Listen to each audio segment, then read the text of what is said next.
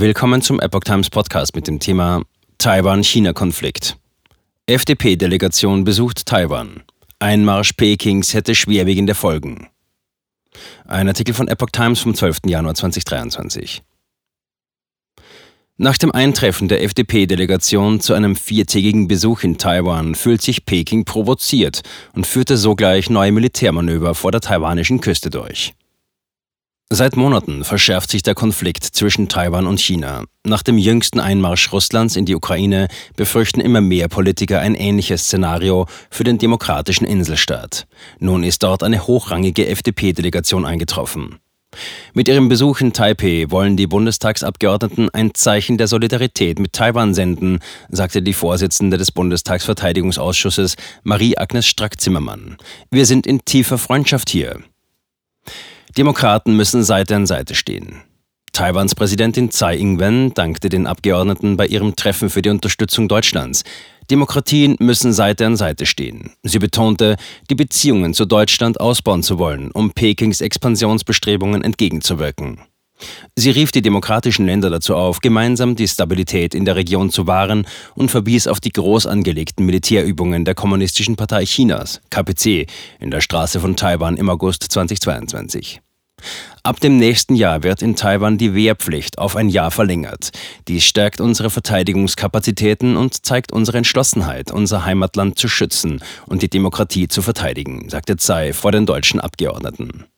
Ich glaube, dass sich die Partnerschaft zwischen Taiwan und Deutschland mit ihrer starken Unterstützung weiter vertiefen wird, sagte Tsai zu der Delegation. Vogel fordert wirtschaftliche Sanktionen gegen China. Nach dem Treffen forderte der FDP-Vizechef Johannes Vogel, die internationale Gemeinschaft muss im Sinne einer Politik der Abschreckung deutlich machen, dass sie sich eine solche Eskalation verbietet. Es müsse glaubhaft mit wirtschaftlichen Konsequenzen gedroht werden. Auch müsse die Abhängigkeit vom chinesischen Markt verringert werden, so Vogel. Die Visite der zehn FDP-Abgeordneten wurde überschattet von neuen chinesischen Militärmanövern nahe Taiwan. Die kommunistische Führung in Peking betrachtet Taiwan als Teil Chinas und droht mit einem Einmarsch, während Taiwan demokratisch unabhängig regiert wird. Einmarsch hätte verheerende Folgen. Nach Simulationen würde eine Invasion Taiwans wohl nicht mit einem Sieg für China enden. Allerdings hätte es erhebliche Verluste aller Kriegsparteien zur Folge, wie es sie seit dem Zweiten Weltkrieg nicht mehr gegeben hat. Der Inselstaat besitzt große strategische Bedeutung für Chinas weltweite Expansionsbestrebungen auf dem Weg zur Weltherrschaft.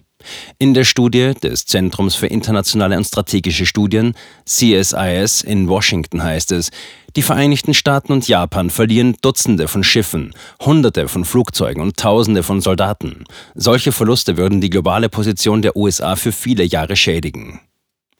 In allen durchgespielten Szenarien wurde die Unterstützung der USA mit einkalkuliert. Allein hätte Taiwan keine Chance.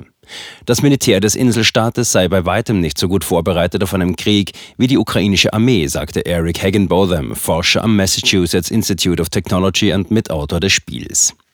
Die Chinesen würden demnach in den meisten der 24 durchgeführten Simulationen zwei US-Flugzeugträger versenken.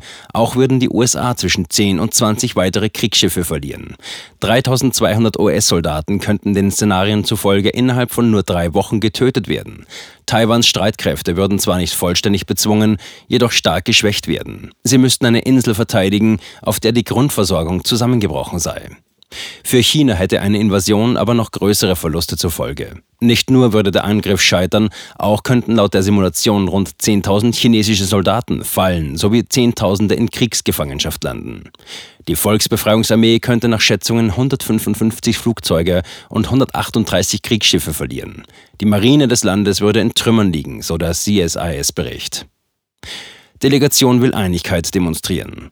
Bei dem Empfang mit Taiwans Präsidentin sagte Strack-Zimmermann, Russlands Angriffskrieg in der Ukraine sei ein Weckruf gewesen. Es habe gezeigt, was passiert, wenn ein Despot kommt. Die FDP-Politiker seien nach Taiwan gereist, um zu zeigen, dass Demokratien zusammenstünden. FDP-Vizechef Johannes Vogel bekräftigte dabei, dass Deutschland, Europa und die westlichen Verbündeten zwar den Ein-China-Grundsatz unterstützten, aber der Status quo in der Taiwanstraße nur durch gegenseitiges Einverständnis verändert werden könne. Jeder Versuch, den gegenwärtigen Zustand durch Gewalt oder der Androhung damit ändern wollen, sei inakzeptabel, sagte Vogel. Der Besuch sei eine Geste der Solidarität gegen jede Drohung mit militärischer Aggression. Mit der Ein-China-Doktrin zwingt Peking seine diplomatischen Partner oder auch die Vereinten Nationen dazu, das demokratische Taiwan nicht offiziell als Staat anzuerkennen. Auch lehnt die chinesische Führung damit formelle Kontakte anderer Länder zu Taipei ab. So unterhalten Deutschland oder auch die USA nur eine inoffizielle Vertretung in Taiwan.